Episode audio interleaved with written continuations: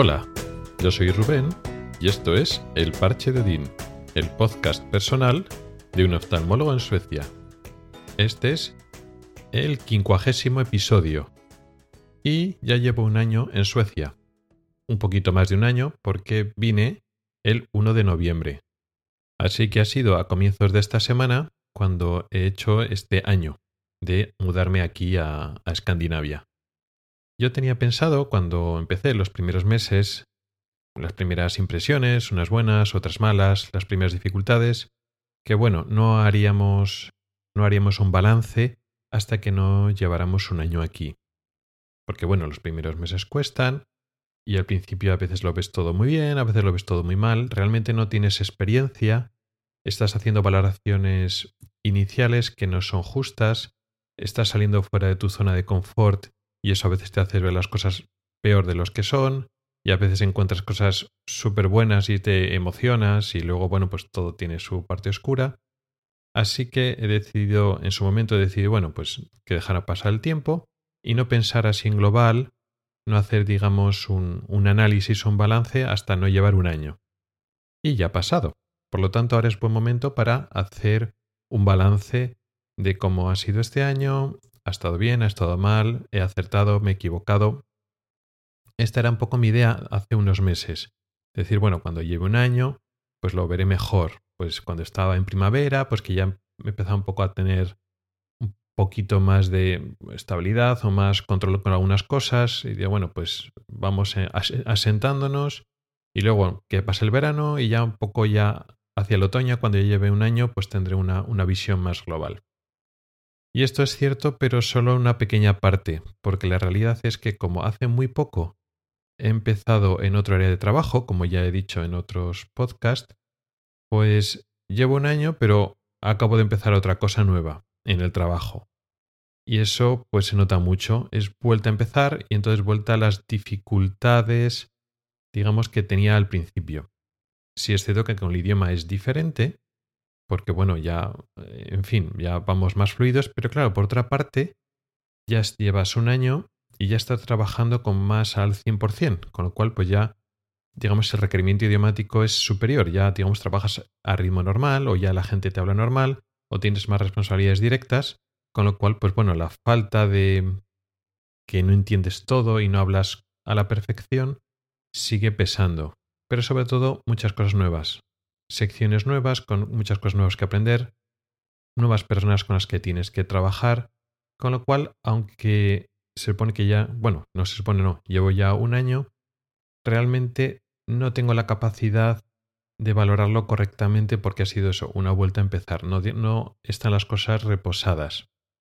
Aún así, pues bueno, sí que voy a intentar abstraerme de la situación concreta actual, que sigue siendo un poco inestable y un poco a ver a verlas venir, cómo salen las cosas. Vamos a intentar abstraernos un poco de esto y ver qué podemos concluir.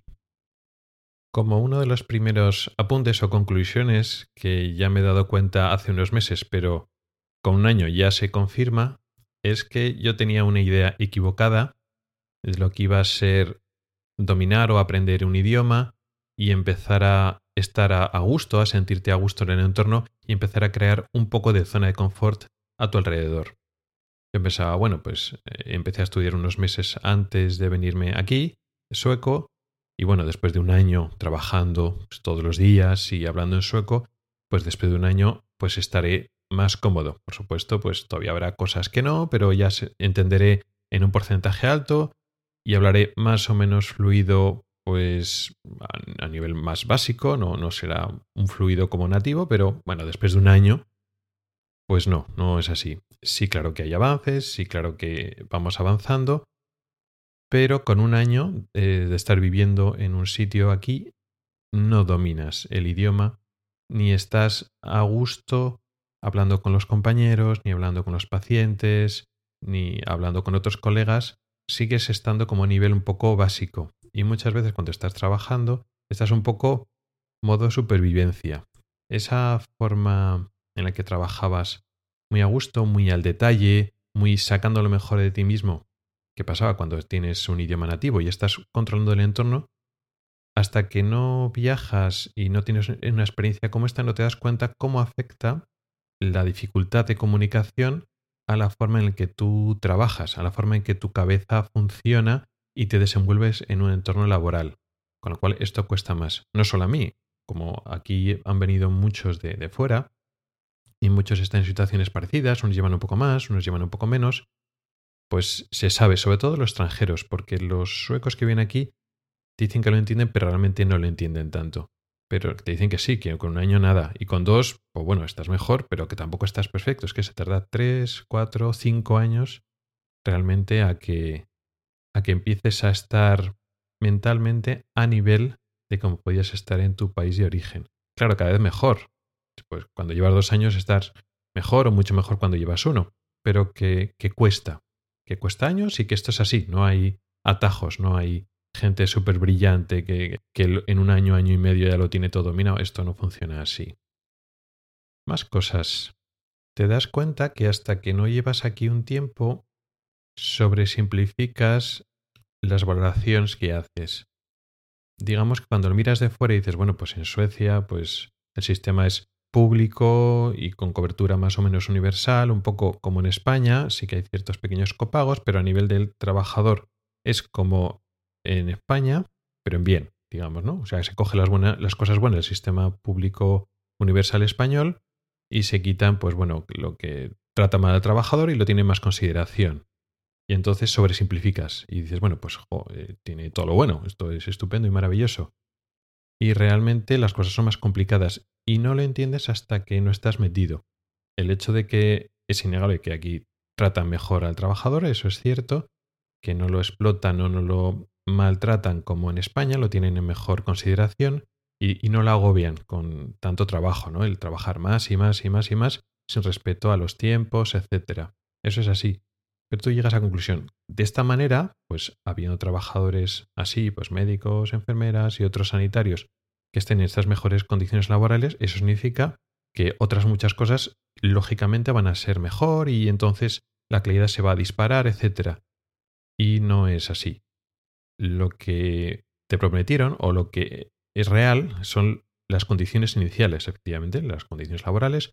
No tienes que ver a tantos pacientes, te dan tu tiempo para hacer cosas, tiempo de administración, no te agobian duplicando, triplicando pacientes tanto como en España, pero eso no quiere decir que todo sea maravilloso y que toda la gente sea súper brillante y que todas las relaciones personales sean estupendas, aunque efectivamente digamos que el maltrato no es tan claro, los, los jefes o algunos compañeros no te tratan, digamos, tan mal o tan directamente o tan descaradamente. Por supuesto, aquí hay buenos trabajadores, malos trabajadores, competentes, incompetentes, gente que querrá escurrir el bulto, etc. Eso pasa como en todos los sitios.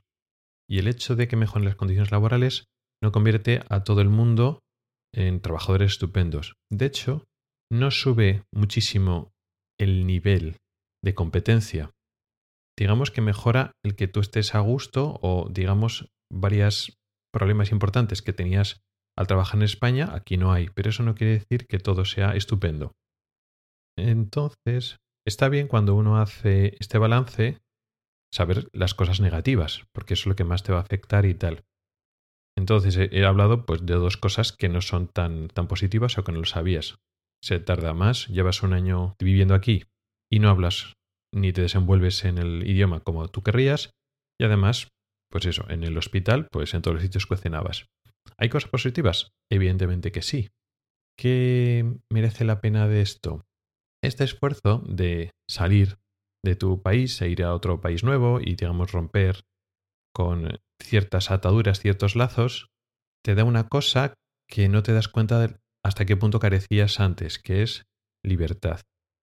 Libertad que realmente te la ganas, no te la dan. No es solo una decisión de un momento. No, la, esto que te cuesta tanto aprender un idioma, adaptarte, el cambio cultural, etc., ese esfuerzo te da algo a cambio, que es libertad. No te das cuenta que eh, lo de estar en la famosa zona de confort, el no salir de tu entorno, realmente es una cárcel, no una cárcel impuesta. Se supone que tú en España, pues trabajas porque quieres, nadie te obliga a seguir un contrato, tú puedes renunciar a tu contrato, puedes irte a otro sitio.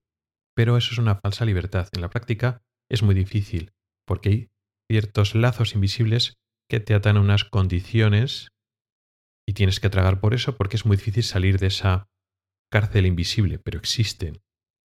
Pero si consigues salir de eso, con todo el esfuerzo que supone salir y, romper un poco con todas esas cuerdas invisibles, ya no estás tan atado como antes. Y eso es muy importante cara el presente y el futuro. Una vez te ganas y adquieres esta libertad, te das cuenta que el valor y el respeto y la consideración por tu trabajo y por otras cosas, no solo tienes que protestar y esperar que te lo den, y si no lo den, pues sufrir, quejarte y llorar. No. Te lo exiges y te lo ganas. Y si no te dan un sitio, no estás atado a ese sitio. Y esa sensación, eso no quiere decir que tengas que ir de todos los sitios a la mínima, pero solo esa forma de pensar, decir, no, no, o sea que yo tengo un valor intrínseco y ese valor lo tengo yo, no, me no necesito que me lo den. Y eh, tú eres una cosa valiosa, tú eres una persona competente y digamos que hay demanda de ti. Y entonces tú eh, hay una negociación bilateral, tú no tienes que simplemente tragar con las condiciones que haya y ya está, y lo que haya haya y te tienes que aguantar con lo que hay, no, es, es de, por las dos partes. Y la negociación va, digamos, en los dos sentidos. Y entonces dices, bueno, pues yo estoy dispuesto a aguantar hasta aquí y estas cosas no estoy dispuesto a aguantar. Evidentemente no hay un sitio de trabajo perfecto y entonces hay cosas que tienes que transigir. Pero hasta cierto punto. Y eso te da una especie de descanso o paz mental que luego después igual no tienes que llevarla a la práctica, pero dices, no, no, o sea, yo estos son mis mínimos y de aquí no voy a bajar. Y puedes negociar de otra manera. Y no solo porque los jefes aquí, pues bueno, eh, por las situaciones concretas, aquí hay más falta de médicos, o se dan cuenta y se ponen a ello, a intentar no perder médicos, sino ya es una cosa con ti mismo, más que con tus jefes, es una cosa que tú lo piensas hacia ti mismo. Y ese tipo de libertad, que realmente cuesta ganársela, porque bueno, todavía estamos en, ese proceso de, adaptarnos y tal, pues es una cosa que realmente no teníamos en España. Crees que lo tenías, pero no lo tenías. Y hasta que no sales de, de ahí, digamos, de esa cárcel invisible, no te das cuenta de que realmente estabas en una cárcel. Cuesta, claro que cuesta. Pero quiero pensar que a medio y largo plazo merece la pena. Y esto ha sido todo por hoy. Un análisis que todavía está a medias, Pensaba que en un año iba a estar todo mucho más asentado y digamos que ha sido un análisis transicional. Veremos de aquí a año y medio o dos años pues cómo voy contemplando las cosas. Un análisis, bueno, que evidentemente tiene claros y oscuros. Nadie ha dicho que iba a ser fácil. Pero bueno, a largo plazo, al final, lo que estás ganando nadie te lo da. No se trata de, ah, bueno, pues nada, me voy a Suecia, hago el esfuerzo de aprender un idioma y ya me lo dan todo hecho. No, no es así. No te lo dan todo hecho y en todos sitios hay dificultades, pero aquí creo que tengo más herramientas para luchar y cambiar cosas que en España no podía. Entonces digamos que se trata de elegir guerras que puedes ganar. No se trata de huir a un sitio donde no tengas que pelear por tu futuro. Se trata de ser realista, ir a un sitio donde tus esfuerzos merecen la pena. Y eso es un poco en lo que estamos aquí. Gracias por el tiempo que has dedicado a escucharme. Puedes contactar conmigo por correo electrónico en elparchedodin.gmail.com o por Twitter en arroba elparchedodin. Puedes preguntar dudas, proponer temas o hacer comentarios. Puedes entrar al grupo de Telegram que se llama igual, El Parche En las notas del programa tienes un enlace para oír los episodios antiguos del podcast. Nos oímos la próxima semana. Hasta el próximo episodio.